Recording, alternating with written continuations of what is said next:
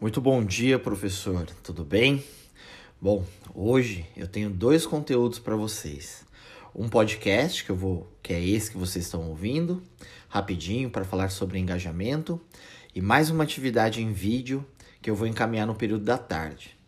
O podcast hoje é para falar sobre engajamento. O que é engajamento? Como as pessoas se engajam com alguma coisa? E na sala de aula? Como que nosso aluno se engaja com algo, como que isso funciona. Bom, quando a gente olha para a definição da palavra engajamento, vamos descobrir que a origem da palavra ela faz parte do contexto francês medieval, que era na época pronunciado como engager ou engager, que significa compromisso sobre promessa. Se nós pesquisarmos hoje o significado da palavra no dicionário, nós vamos encontrar vários significados, muitos relativos, inclusive, às questões militares, outros relativos à participação ativa de um indivíduo, geralmente ligado a um contexto político ou de um determinado tema ou compromisso. Mas o importante nessa história, professor, é descobrir como que as pessoas se engajam com alguma causa. Ou melhor, como que os nossos alunos se engajam com a aprendizagem deles próprios. Bom, primeiro eu gostaria de retomar o grande pensador Edgar Morin, quando ele define a aprendizagem em três níveis: a informação, o conhecimento e a sabedoria.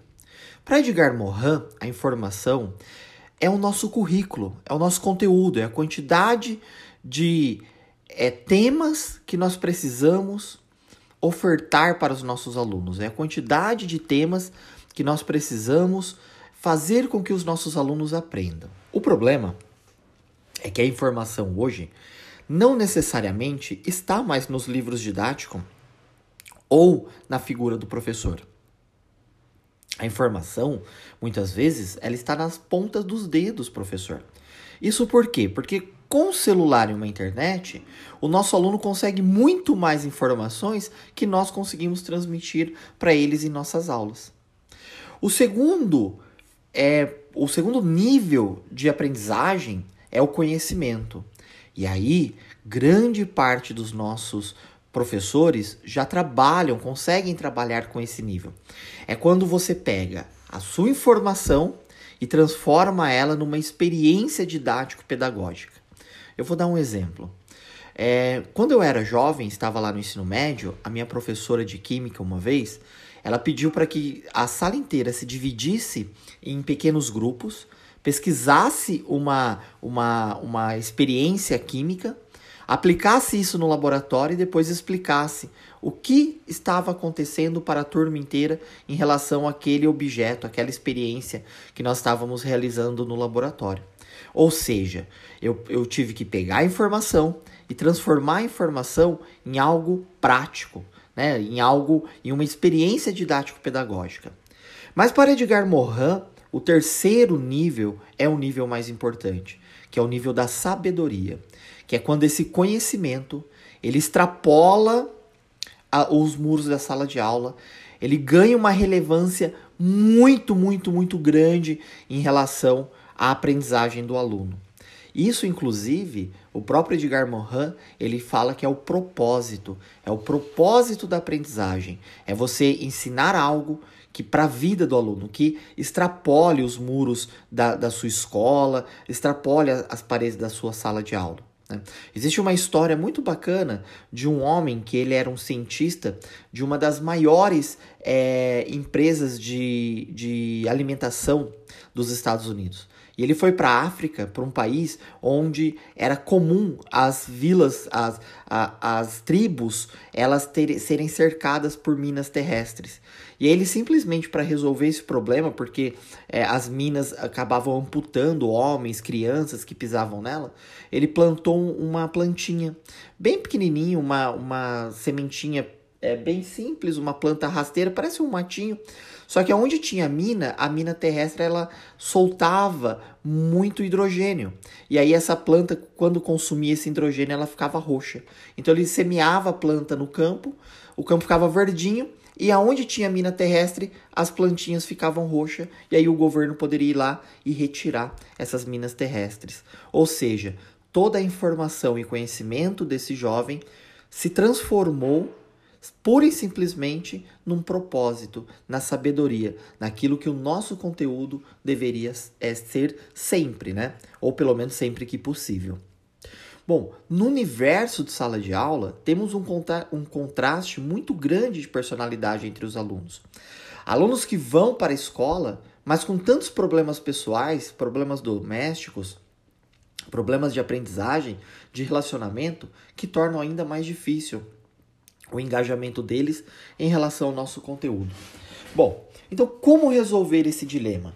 Como conseguir aumentar o engajamento dessa diversidade de alunos e transformar o nosso conteúdo sempre no último nível, no nível da sabedoria, do propósito? A resposta, professor, ela não é simples. Mas com a estratégia correta de ensino, podemos sim aumentar o engajamento da turma. Nosso aluno, ele se engaja com sua aprendizagem principalmente em três situações. Primeiro, uma situação bem comum, principalmente nos alunos ali que estão no final do ensino médio. Com, é, o primeiro seria então o objetivo pessoal, ou seja, o aluno ele não estudou, ele não se dedicou a vida inteira, mas agora ele tem um objetivo: passar no vestibular, entrar numa universidade, conquistar a sua carreira. Dessa forma, ele mesmo se engaja sozinho, porque ele consegue ver um propósito muito claro de se aprender alguma coisa.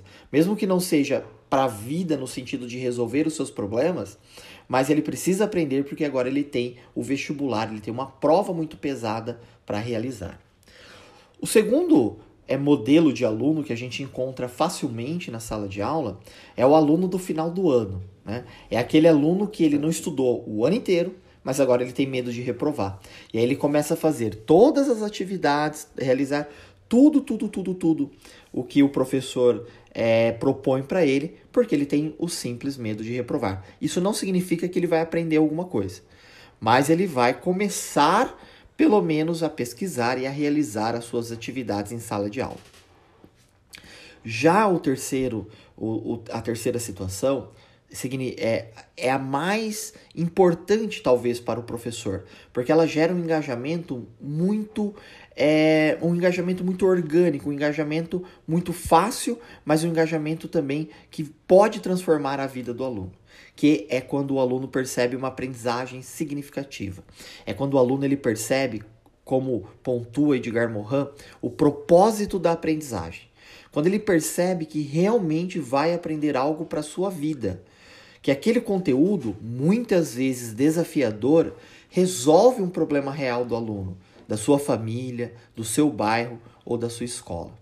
Ou seja, toda vez que você, professor, conseguir elevar suas aulas ao terceiro nível de aprendizagem, que é a sabedoria, você terá uma participação maior e mais relevante em suas aulas.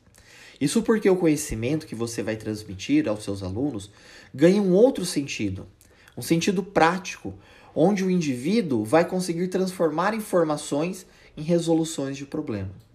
Agora, o segredo disso tudo é como conseguir transformar seus, seus conteúdos em objetos de aprendizagem tão significativos. E para isso é necessário você pensar seus conteúdos sempre em três dimensões. Primeira dimensão: atividades que se adaptam. Cada um aprende de uma forma em um determinado ritmo. Você precisa respeitar essa diferença.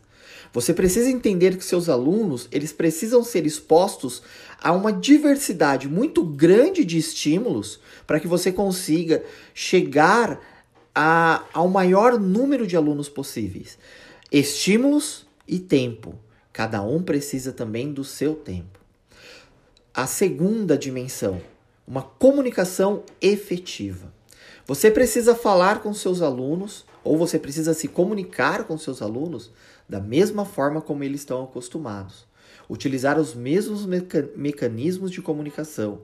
Não, não estou dizendo para você ter uma linguagem chula, mas eu estou dizendo que você precisa cercar o seu aluno, você precisa se comunicar com ele da mesma forma como ele se comunica com o mundo, ou da mesma forma como ele recebe a comunicação.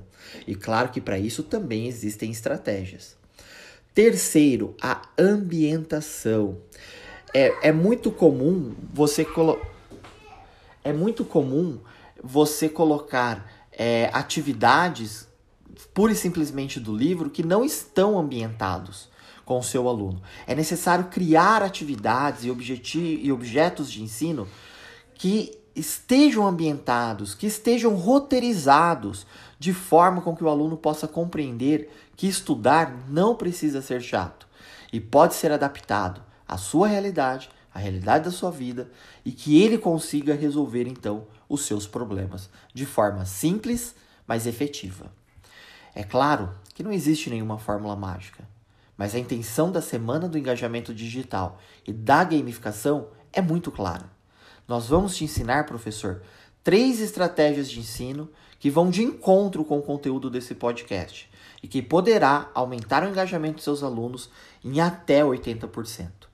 Continue ouvindo os nossos podcasts, continue aí participando dessa semana, que vai ser uma semana maravilhosa, eu garanto para vocês. Bom, um grande e fraterno abraço, professor Tiago Mariano.